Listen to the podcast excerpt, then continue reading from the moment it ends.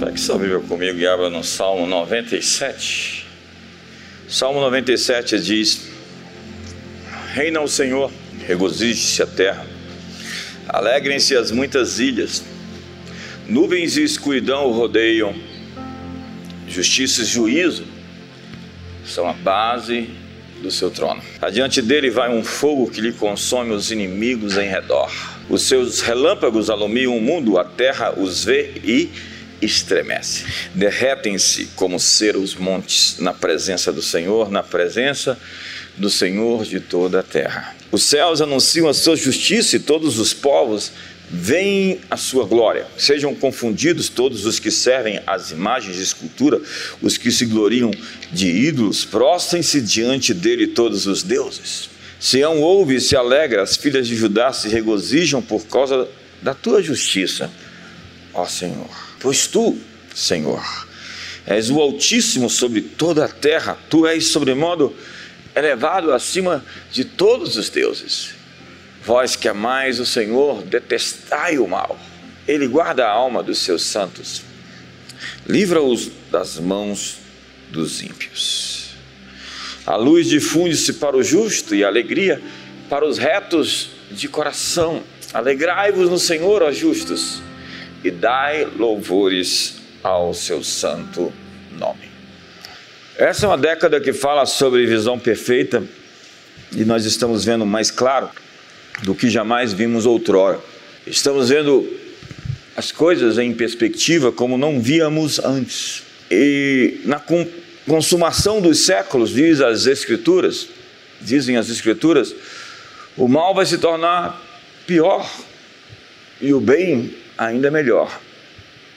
Uma polarização, e diz a Bíblia que bons peixes e maus peixes serão separados, o joio do trigo, e cabritos de ovelhas.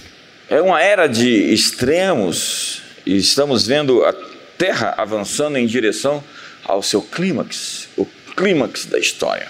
E não são forças inanimadas, um materialismo histórico, uma força anônima, uma verdade da história que está nos conduzindo a esse ponto.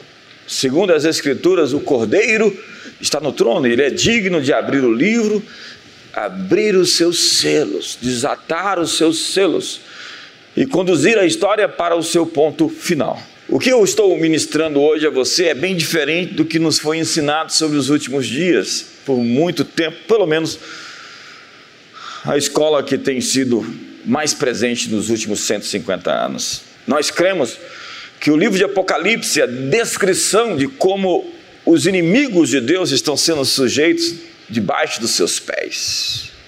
Por meio de sete taças, sete trombetas, sete selos. Nós vemos então o diabo sendo destronado, conforme diz 1 Coríntios 15, verso 22, convém que ele reine até que todos os seus inimigos sejam postos por estrado dos seus pés. Convém que ele reine até que todos sejam postos por escabelo. Como diz o Salmo 110: Disse o Senhor ao meu Senhor: Assenta-te à minha direita, até que eu ponha todos os teus inimigos por estrado dos seus pés. Então nós temos a movimentação das placas tectônicas dos céus, a fim de que o inimigo seja tirado da sua posição. E quando a Bíblia diz que o sol se converte em trevas e a lua não dá a sua claridade, está falando de um crepúsculo de uma era, do ocaso, da noite que chegou para uma civilização. E quando fala que as estrelas cairão do firmamento, a figura de estrelas na Bíblia sempre apontam para os anjos, poderes e não é literal que as estrelas, imagina Andrômeda caindo e dentro da nossa visão, da nossa perspectiva da astrofísica, não existem condições de termos esse cenário da forma como alguns querem pintar. A batalha se desenrola todos os dias e poucos de nós estão realmente vendo o que está acontecendo. Eles não têm uma visão realmente real do que está acontecendo nesse mundo. Estamos eu creio, chegando no fim do jogo. Endgame. E Deus sempre termina melhor do que começou. Melhor é o fim das coisas do que o seu princípio. Vamos dizer essa frase?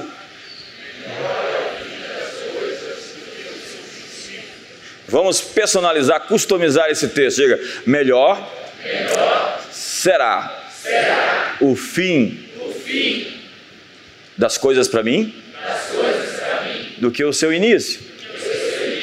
Agora profetiza seu irmão, diga: as coisas melhores estão chegando, estão a caminho.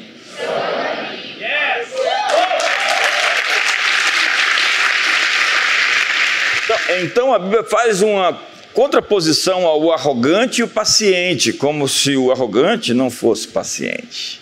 Melhor é o paciente do que o arrogante. O fim do jogo de Deus é maior e mais ousado do que qualquer coisa que nós aprendemos até aqui. Não é apenas uma colheita de almas que estamos esperando, estamos esperando uma colheita de nações. O sonho de Deus sempre esteve como foco seu olhar sempre mirou as nações. Leia o livro dos Salmos, leia os profetas, leia Isaías, leia Apocalipse, o cântico de Moisés que diz: Ó Rei das nações, quem não te temerá? Quem não glorificará o seu nome? Ó Rei das nações, quem não te louvará? Porque só o teu nome é santo. Grandes são as tuas Senhor Todo-Poderoso, justos e verdadeiros são os teus caminhos. Vamos direto no, no ponto. Ó Rei das Nações, quem não temerá, quem não glorificará teu nome, ó Rei das nações, quem não te louvará, pois só teu nome é santo. O cântico continua falando assim: todas as nações virão e adorarão diante de ti, porque os teus atos de justiça se fizeram manifestos. Esse foi um texto tirado da Bíblia e feito uma canção. Isso é a escritura que está dizendo que as nações vão se dobrar, que todo joelho vai se dobrar, que toda língua vai confessar que Jesus Cristo é o Senhor. Sim. E o Brasil será uma dessas nações que estará lá. Todos os povos, tribos, línguas, raças. Uma colheita de nações. Isso aconteceu outrora? Sim.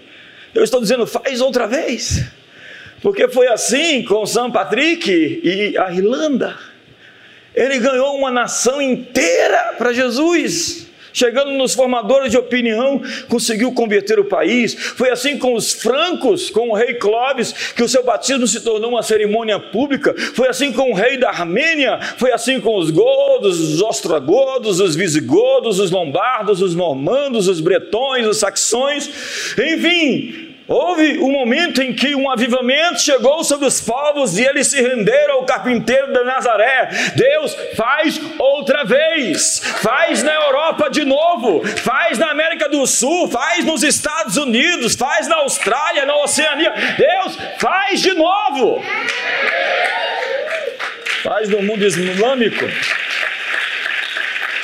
Mas, entretanto, contudo, todavia, aguarde tremores até lá.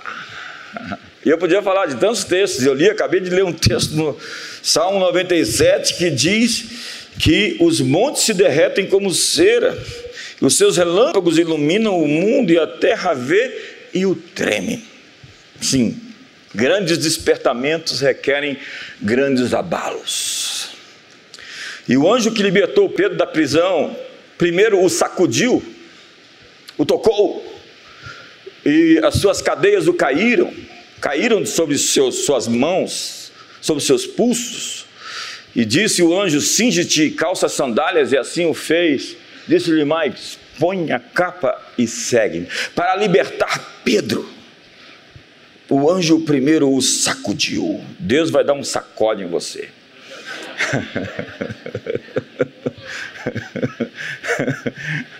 Mais um. Acho que vou fazer um ato profeta. Você já se sacode todo aí? Quantos querem já se sacudir aí já? Vamos lá, faz aí um sacode aí, irmão.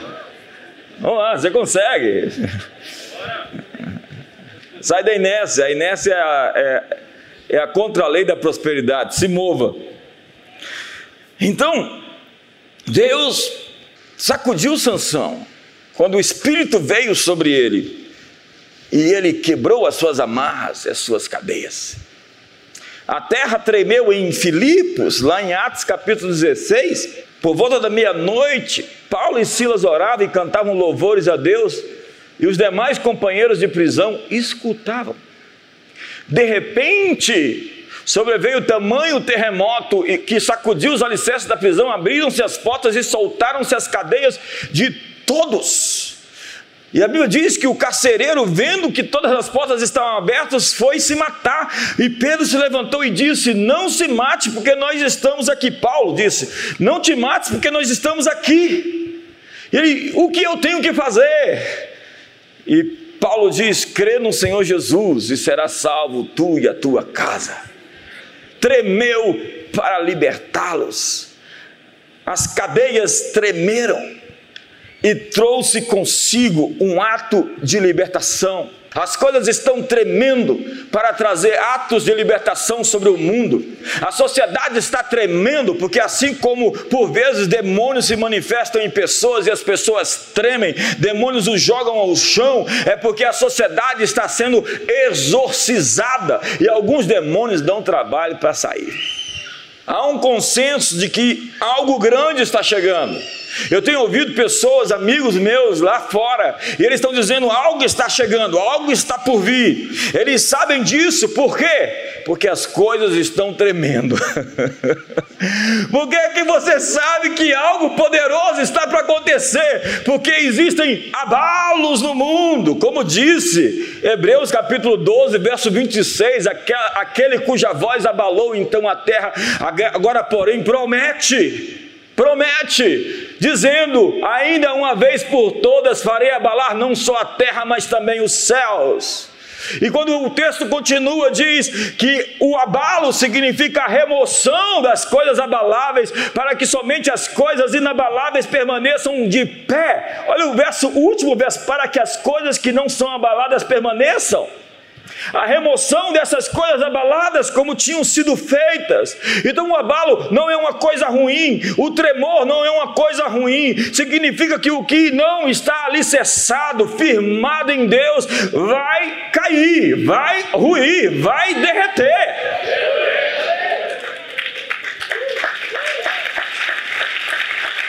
Agora veja a palavra, promete, ele prometeu, o abalo é uma promessa.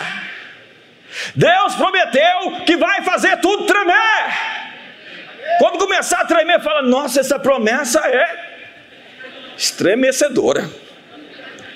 O tremor é um aviso para o mundo, mas também uma promessa de Deus. Quando Deus derrubou os muros de Jericó, tudo tremeu, mas ele abriu caminho para Josué avançar para a terra prometida. Quando as coisas tremerem, Deus está abrindo caminho para o seu povo para avançar para o seu destino. Quando tudo sacode, obstáculos estão sendo removidos. Sim, a ameaça está diante de nós. O aparato da inteligência estatal tornou-se uma ferramenta política. A grande mídia criou narrativas. O sistema educacional foi sequestrado. A arte moderna se tornou lixo. Cultura pop é trash. Eles celebram o feio porque querem desconstruir o belo. Paulo, o apóstolo, descreveu nossas circunstâncias atuais perfeitamente. A ira de Deus se revela do céu contra toda impiedade e perversão dos homens que detêm a verdade pela injustiça. Eles suprimem a verdade pela injustiça. No início, então, eles procuram enganar, mas gradualmente são entregues ao engano e creem na mentira a que se entregaram. Mas os homens perversos e impostores irão de mal a pior, enganando e sendo enganados. Isso vai fazendo uma mudança intramolecular, epigenética, a estrutura da pessoa vai se corrompendo. E corromper é romper o cor, o coração. Então, a estrutura basal da existência, fundamental da vida, se compromete e a essência se torna má. E diz o salmista: Bem-aventurado é o homem cujo espírito não há dolo. É quando a tentação não é na epiderme, ela transpassa, entra no sangue, se torna essência, natureza.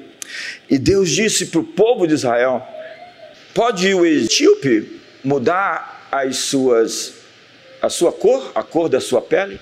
Pode o leopardo mudar as suas listras? Poderiam vocês fazerem o bem sendo maus? É quando a mentira já não é uma tentação que eu resisto, mas é quando a pessoa se torna a mentira, porque a sua natureza é essa. É quando o inimigo para quem você perdeu a guerra começa a se expressar em seu rosto. E o que estamos vendo é um tipo de possessão um pouco mais profunda, onde os demônios já não se confundem com as pessoas, mas se fundem em sua natureza. Tenso isso. Então, hoje, nós somos bombardeados por mensagens confusas e contraditórias todo o tempo. É a janela de Overton em movimento. E aí, como podemos vencer tudo isso? Obviamente, com o tipo de oração que faz as coisas tremerem. Deixa eu lhe mostrar na Bíblia ela. Tendo eles orado, tremeu o lugar onde estavam reunidos, todos ficaram cheios do Espírito Santo e com intrepidez anunciavam a palavra de Deus. Aquela igreja de Atos dos Apóstolos orava e abalava o mundo com suas orações.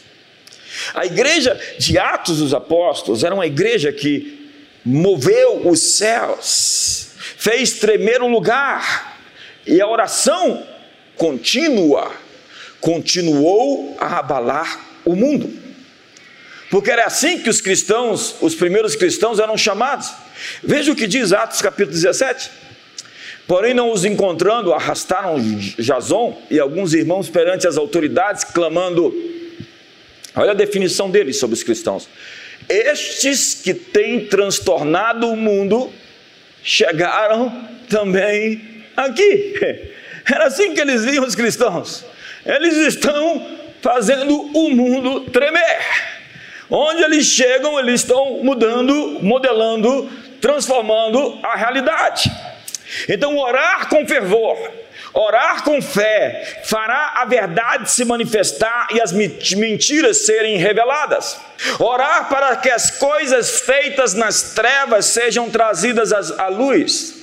O que é feito no obscuro será publicado nos telhados. Orar para que as escamas sejam removidas dos olhos dos que resistem, dos perseguidores, como Paulo, que teve que ficar cego e receber a imposição de mãos de Ananias, a fim de que voltasse a ver. Então, o maior perseguidor se transformou no maior promotor da fé. Quem lutava contra a igreja se tornou o apóstolo que mais trabalhou pela igreja.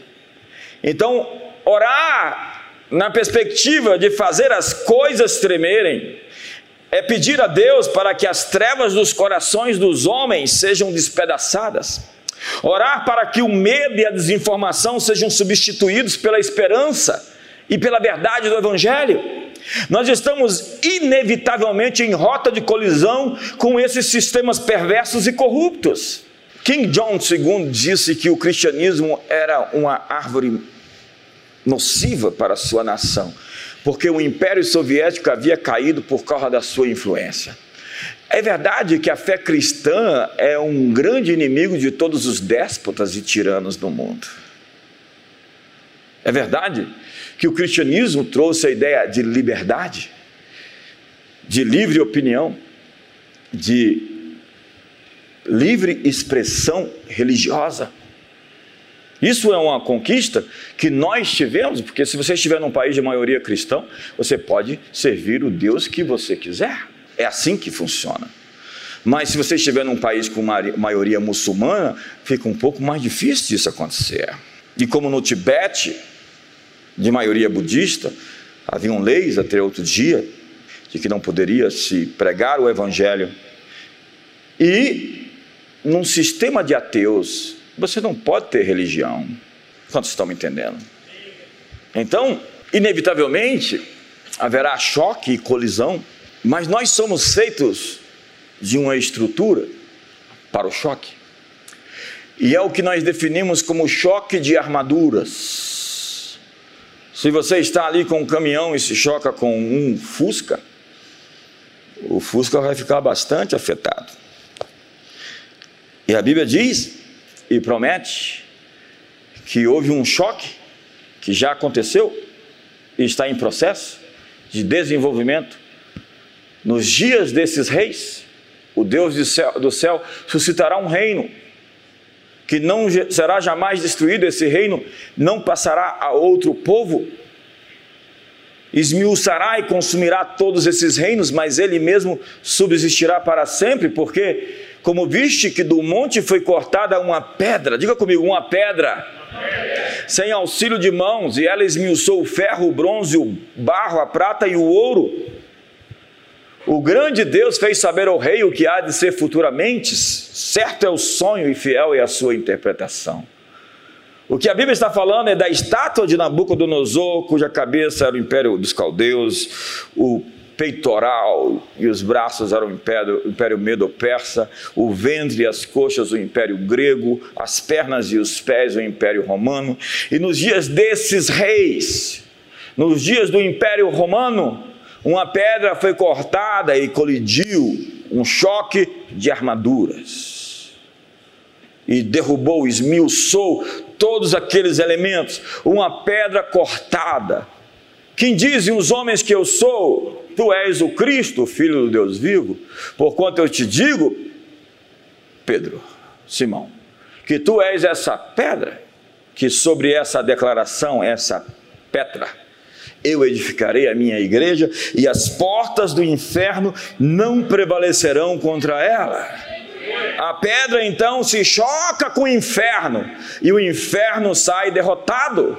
Quando a verdadeira igreja se choca com os poderes da maldade, sejam eles quais forem, quais forem, eles vão ficar esmiuçados, derrotados, derrubados, vendidos e destinados ao pó. A colisão do inferno com o céu estão acontecendo, está acontecendo nesses últimos dias, e é um tema constante da profecia bíblica. E nós, cristãos, fomos gerados do elemento de que essa pedra é feita. Essa é a sua substância interna, interior. Tu és Petrus, sobre essa pedra edificarei a minha igreja. O que ligares na terra será ligado nos céus. Onde dois ou três estiverem reunidos, eu estarei ali. E eu estar ali vai fazer a diferença entre vocês, vai modificar a ambiência, a atmosfera, vai curar as feridas, vai transformar os traumas, vai trazer redenção, vai trazer restauração e perdão, vai quebrar a miséria e a pobreza, vai trazer pensamentos elevados, vai exorcizar os demônios, vai vencer a mentira, vai quebrar a injustiça. A pedra está em choque contra os poderes da injustiça e do do mal.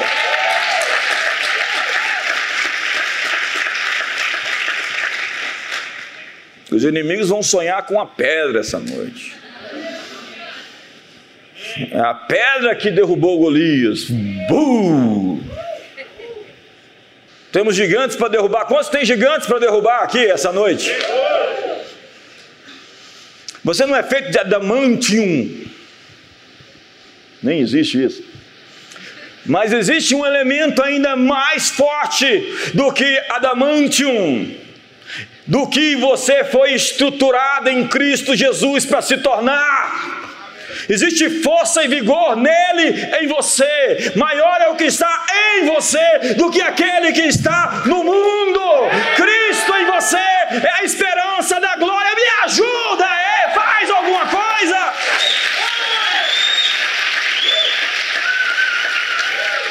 Estamos em colisão com o inferno.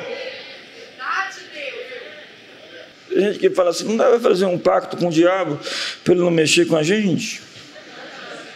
Dá não, irmão. Se você fizer, ele vai mexer do mesmo jeito. Ele nunca cumpre o que trata. Então, esses grandes abalos globais que estamos a testemunhar têm como explicação os movimentos que Deus está fazendo no tabuleiro cósmico de xadrez. E apesar do que muitos crentes pensam, Deus não está correndo atrás, tentando apagar fogo, tapar o sol com a peneira, como rasteiramente se fala. Deus não está tentando remendar coisas, Deus está à frente sempre adiante, ele tem um plano, e o inimigo é que está atrás, desesperado, ele sabe que o seu tempo se aproxima, ele sabe que o tempo conspira contra ele, por isso, ai da terra e ai do mar, porque o diabo está desesperado, sabendo que não tem mais tempo. Então, cada minuto que passa, um ano que vira, o diabo está enlouquecido, sabendo que o tempo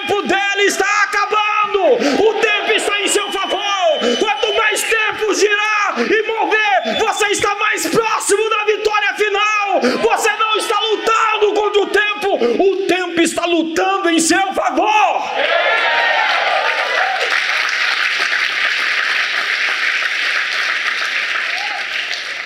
Mas obviamente que é uma manifestação correspondente de resistência de poderes, principados, estrelas, governos, potestades, arquétipos.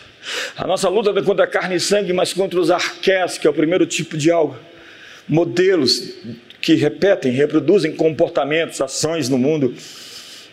O primeiro tipo de um comportamento. Mas o que acontece na Bíblia é que o inimigo só está se movendo em direção àquilo que ele sabe que está acontecendo. Quando Jesus nasceu, o inimigo ficou desesperado, então Satanás entrou em Herodes e mandou matar as crianças em Belém.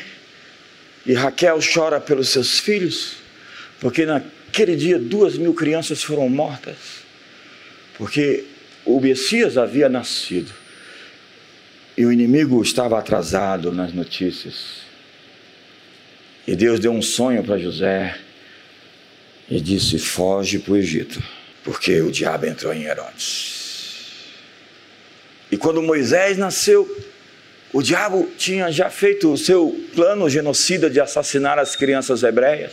E as mãos da providência colocaram Moisés no cesto e o conduziram até a casa da filha de Faraó, para que Faraó cuidasse do menino, educasse, alimentasse,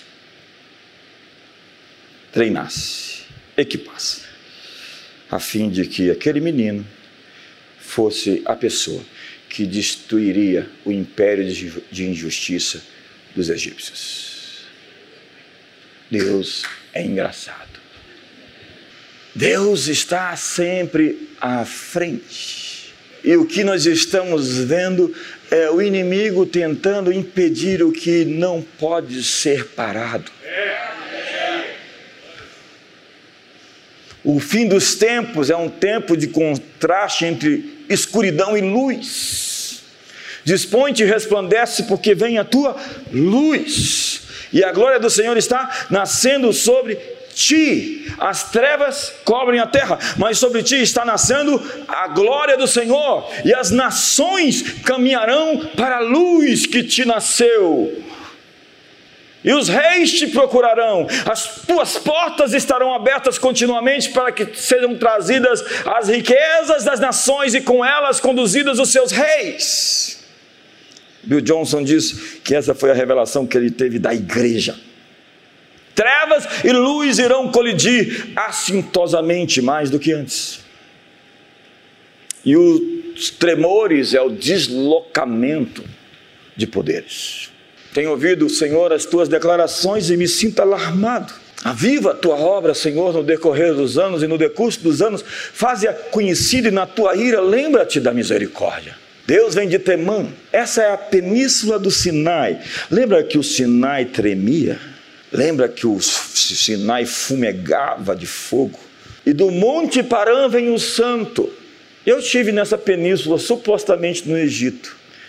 Mas eu acho que o Monte Sinai que a gente subiu é falso.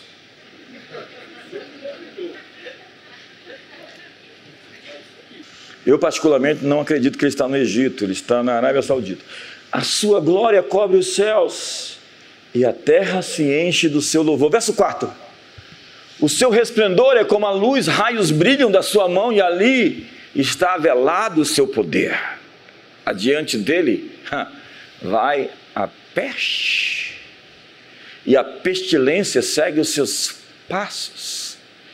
Ele para e faz tremer a terra. Olha aí, sacode as nações, esmigalham-se os montes primitivos, os outeiros eternos se abatem. Os caminhos de Deus são eternos. Essa teofania de Abacuque, essa visão de Deus, é uma das mais incríveis da Bíblia e eu poderia falar somente disso hoje. Mas uma importante coisa sobre isso é o tempo. A temporada é uma palavra-chave. E eu falei isso de manhã, mas quero repetir porque é importante.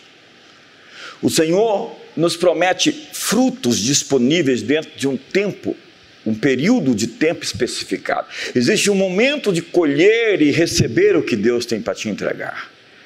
E caso você perca essa oportunidade, Pode ser que você vai ficar um tempo até a próxima estação de colheita. Então, você não deve, não teve os frutos que precisa, porque por vezes você evitou a poda. E qualquer pessoa sabe que uma árvore cresce poderosamente quando os ramos secos, os ramos que estão ocupando e sugando a seiva e que não produzem frutos, devem ser arrancados. Então, Há pessoas da sua vida que precisam ser removidas. Você tem medo de perder coisas ou pessoas que Deus quer tirar da sua vida. E, obviamente, não estou falando da sua esposa nem do seu marido. Nunca. Colheita é maior quando a plantação é podada. E Bill Johnson diz: cada fase de crescimento da sua vida será recompensada com a poda. Eu sou a videira verdadeira, o pai é o agricultor. Todo ramo que estando em mim produz fruto, o Pai o limpa para produzir mais fruto. Se você está sofrendo, Deus está limpando você para produzir mais.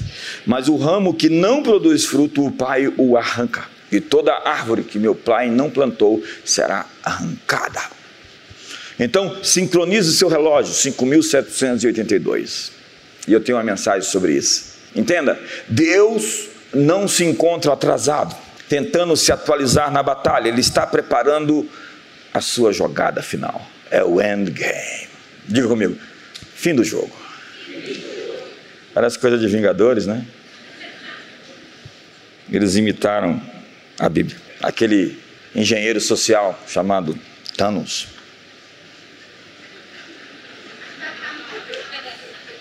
É, ele e morre as pessoas. Esse pessoal que quer decidir quem vai nascer, aborto, quem vai morrer, teoria de conspiração, eles são tanos. Conheço o teu nome, está lá nos quadrinhos. Por fim, o inferno está sob cerco. O diabo está desesperado, sabendo que o seu tempo se aproxima. E os céus estão se movendo. Enquanto o inferno tenta resistir, então precisamos de orações radicais. Sol para no vale de Aijalon, lua se detenha. Que oração é essa? Ananias e Safira, vocês mentiram para o Espírito Santo. A pitonisa adivinhando, dando profecia certeira, mas sobre o espírito errado sai dela. O procônsul Sérgio Paulo e Elimas, o mágico, tentando desviá-lo. Filho de Satanás, fique cego. Nós precisamos desse tipo de pregação radical, testemunho radical, conversões radicais, ousadia radical, intercessões radicais que fazem a terra tremer, porque nós somos radicais livres. Isso é uma coisa boa.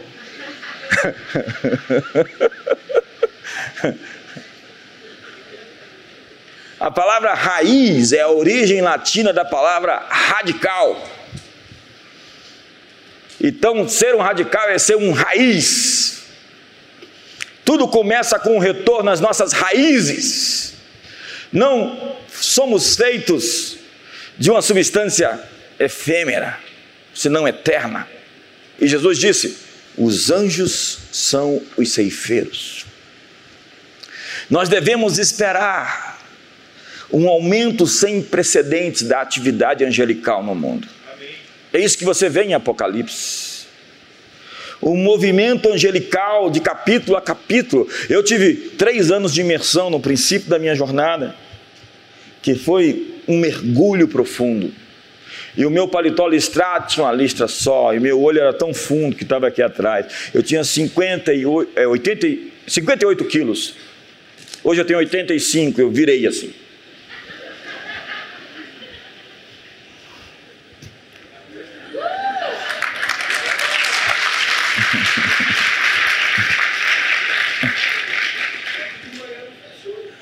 De manhã não fechou?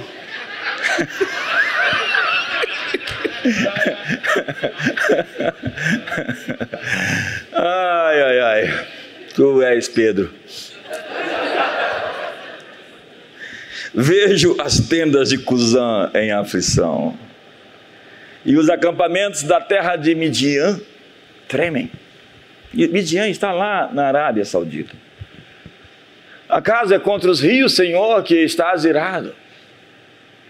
É contra os ribeiros a tua ira, ou contra o mar o teu furor, já que andas montado nos teus cavalos, nos teus carros de vitória. Você vai ver o texto similar a tudo isso lá no Salmo 18.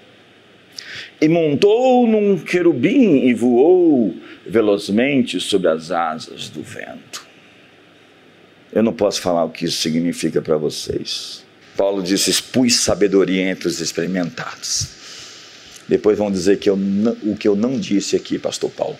Mas o que eu quero dizer para você é que existe uma movimentação de Deus. No princípio era o Verbo, o Verbo estava com Deus e o Verbo era Deus. E no princípio criou Deus os céus e a terra. E a terra era sem forma e vazia, havia trevas sobre a face do abismo e o Espírito de Deus se movia sobre a face das águas. Quando Deus se move, o texto ali aponta para o seguinte símbolo: a tipificação é de um, uma galinha, um, uma águia, um, uma ave, como chocando os seus ovos. Um processo de incubação está em curso algo está sendo gerado pelos movimentos de Deus. Deus está se movendo, ainda que você não veja. Jesus disse: Meu Pai ainda trabalha. E quando todas essas coisas acontecerem, todos esses abalos, Jesus disse: Olhe para cima, porque o reino dos céus está vindo. A resposta está vindo do céu. Diga comigo: a resposta está vindo de cima. Diga, a resposta está vindo de cima. Então Apocalipse diz: Aquele que vencer, eu lhe concederei que se sente comigo no meu trono, assim como eu venci e me assentei com meu Pai no seu trono. Então, o vencedor é recompensado com autoridade sobre as nações, com intimidade em regência. Eu teria tanto para falar, mas muitos não conseguiriam ouvir. Fiquem de pé. Vamos à aplicação disso hoje. Essa aparição de Deus representa uma ação concomitante à busca de Abacuque. Tudo começa quando ele diz: Subirei à fortaleza, colocar-me-ei na torre de vigia, e de lá não sairei. até que eu tenha uma resposta. Deus está querendo de você uma busca sem volta, um caminho sem volta, queimar todas as pontes, rejeitar todas as outras opções. Deus não quer ser um plano que pode ser trocado por outro. Não existe um plano B. Chega um momento em que muitas pessoas deixam Jesus, é a poda. Se deixaram Jesus, não vão deixar a gente? E Jesus disse também para os discípulos: Vocês também podem ir, se quiserem. E Pedro se levanta e diz: Senhor, para onde irei? Se só tu tens os caminhos da vida. Feche seus olhos hoje comigo. Pense bem em tudo que você está vivendo. Alinhe o seu coração hoje com as frequências mais altas da ousadia, da coragem, de uma fé intrépida. Pois diz, Provérbios 29, o justo é intrépido como o leão. Deus quer acordar dentro de você uma valentia. Deus quer dar a você a força interior para você resistir o mal que você está enfrentando hoje.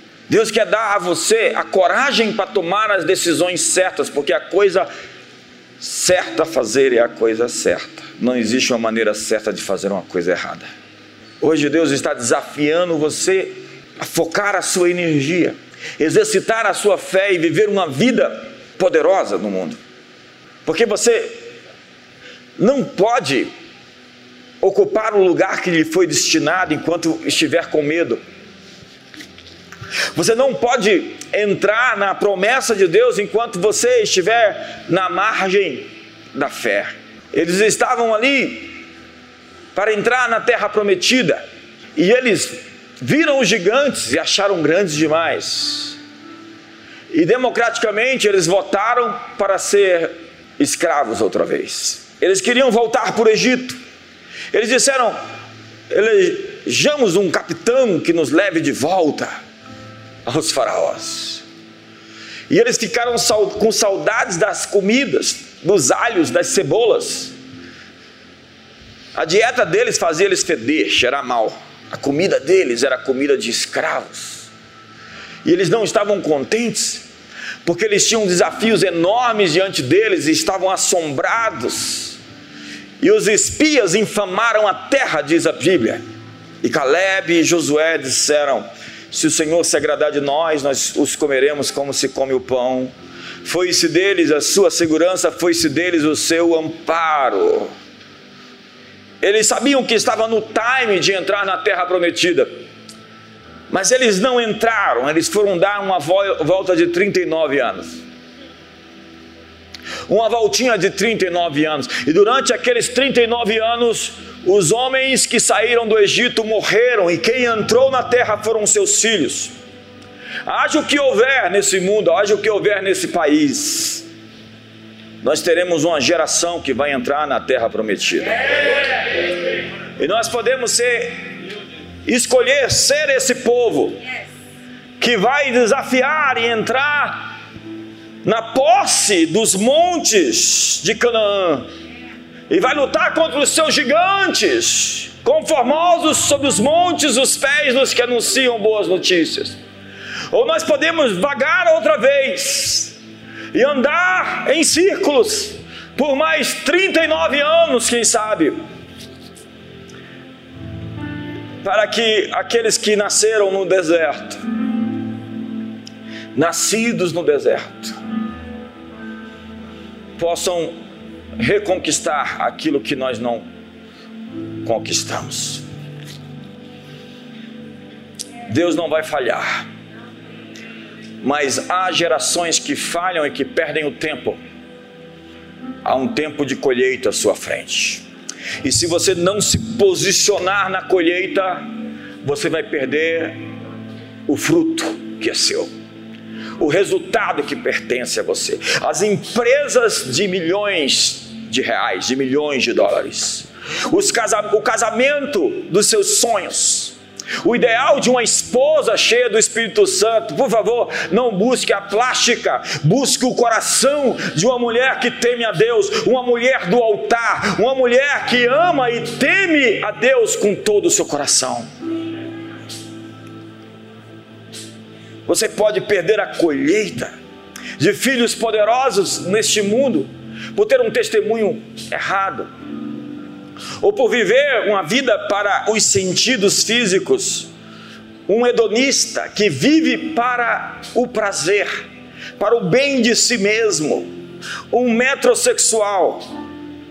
Não.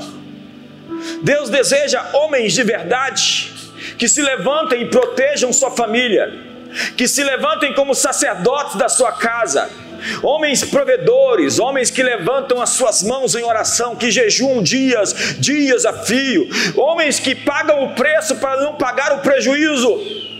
Estamos diante da terra da promessa. Existe algo poderoso para a nossa nação. Existe algo poderoso para as nações da terra. A colheita de nações está diante de nós. Nós podemos ser esses guerreiros, soldados, que vão fazer valer o sacrifício feito na cruz e o cordeiro receberá as recompensas do seu sacrifício. Ou nós podemos dar mais uma volta de 10 anos, de 20 anos, quem sabe. Mas os gigantes são grandes. E tudo está um caos.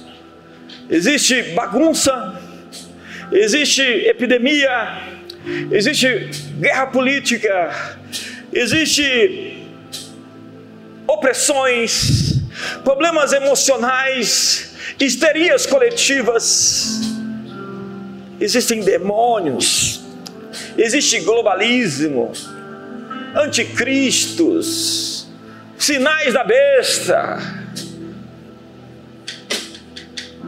falsos profetas Há gigantes insuperáveis, desafios, montes muito altos. Nós fomos feitos para subir essas montanhas. Nós fomos feitos para derrubar esses gigantes. Nós temos a pedra como Davi para lançar contra os Golias. Nós somos feitos com essa tessitura, com essa estrutura, com esse elemento, com essa substância que pode colidir contra as forças do inferno e elas não vão prevalecer. O diabo vai cair, as opressões vão cair, o medo vai sair, a doença vai sucumbir, os poderes da tirania vão declinar. Nós somos a igreja, coluna e esteio da verdade, a plenitude daquele que enche tudo em todos. Levante as suas mãos, marche para o seu destino, conquiste aquilo para o qual você foi conquistado, ocupe a sua terra prometida, entre no seu lugar que você foi chamado. Levante as suas mãos. Pai, nós oramos hoje pelo Brasil. Quando a, as apostas são altas, há muitos jogadores na mesa. E há colisões, choques tectônicos nos céus. Movimentos acontecem, potestades giram, principados se movem. Mas do Senhor é a terra e a sua plenitude. Essa nação foi chamada para ser um farol para o mundo, uma luz para as nações, um povo eleito, escolhido, um celeiro para o mundo, não somente de alimentos, de agronegócios, mas da verdade que alimenta e que liberta e para cumprir o nosso destino, pedimos a libertação das amarras, das forças que tentam nos prender, impedir-nos de avançar, desfaz os nós, desfaz os nós. Quebra as correntes, abre as grades das prisões. faz a terra tremer, os montes derreterem como cera. Adiante de ti vai o juízo, porque justiça e juízo é a base do teu trono. Não fará justiça o juiz de toda a terra. Somos o teu povo, raça, sacerdócio real, nação santa, povo de tua propriedade. Estamos em tuas mãos e pedimos especialmente pelo Brasil essa noite. Fortalece o nosso governo. Fortalece, Senhor, as estruturas que precisam avançar a despeito das barreiras que enfrentamos. E o Senhor as conhece todas. E o Senhor tem as chaves, e nos deu também as chaves para ligar e desligar as chaves do reino dos céus. Venham os teus anjos, invade-nos com os teus exércitos, como Eliseu viu, que por detrás dos exércitos inimigos havia carros, cavalos de fogo. Cerca essa cidade com os teus anjos. Cerca esse país. Envia o teu Espírito Santo e promove a paz. Traz a ordem do teu reino. Traz o teu governo. Venha o teu reino, faça-se na terra como nos céus. Abençoamos nosso presidente, sua esposa. Abençoamos os ministros de Estado, os secretários, o primeiro, segundo escalão. Oramos pelo Congresso Nacional, pelo Poder Judiciário. Venha o teu governo sobre a praça dos três poderes. Venha o teu governo sobre o palácio do Buriti, sobre o governador e sobre os seus secretários. Venha o teu reino sobre os, as 27 unidades dessa federação. Venha o teu governo sobre as nações. E por último, Senhor, o Senhor sabe as batalhas que cada um de nós temos enfrentado. E para muitos são batalhas épicas, batalhas que nunca foram enfrentadas antes. E nós temos certeza que se está tremendo, é porque existe algo chegando. E nessa virada de ano, Senhor, 5782, onde o rei vem, o rei vem ao campo, o rei sai do palácio. Nós oramos para que as cadeias caiam das nossas mãos, dos nossos pés, para que nossas asas possam se abrir Oramos hoje para que tua mão se estenda e nos capacite a viver poderosamente, frutiferamente, de maneira que o nosso fruto seja muito e permaneça. Eu libero a colheita desse novo tempo sobre a tua igreja.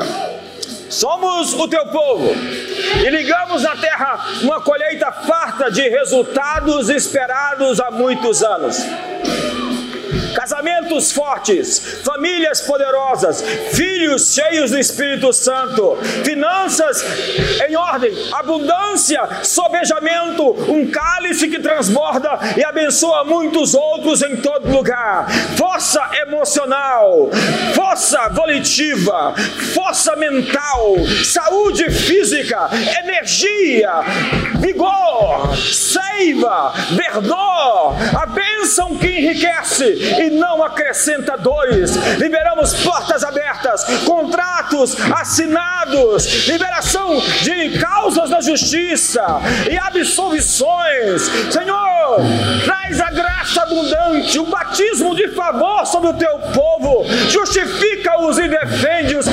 O seu advogado, advoga a causa daqueles que se chamam pelo teu nome, não a nós, não a nós, mas ao teu glória, porque se diriam entre as nações: onde está o Deus dele? Vidica a tua santidade em nós, o teu povo. Dá uma chacoalhada aí, ó. Você está sendo liberto. Então amanhã cedo faz uma graça, dá um chacoalho, porque você está sendo liberto, está saindo de você as cadeias, as cordas, as amarras, chacoalhada aí, dá uma balançada. Eu sei que você é meio troncho, você não tem aí. Vamos lá, esse aqui é o país do drible, do olé. O Brasil inventou, não inventou o futebol, mas não inventou o olé. Que o amor de Deus e a graça de Jesus, a comunhão do Espírito Santo, seja sobre você. Eu tenho uma última palavra. Sua vida está do outro lado da linha do medo. Tenha coragem para orações radicais, para testemunhos radicais para uma vida radical na presença de Deus. Sai da margem, da marginalidade da fé. Vamos fazer esse mergulho juntos.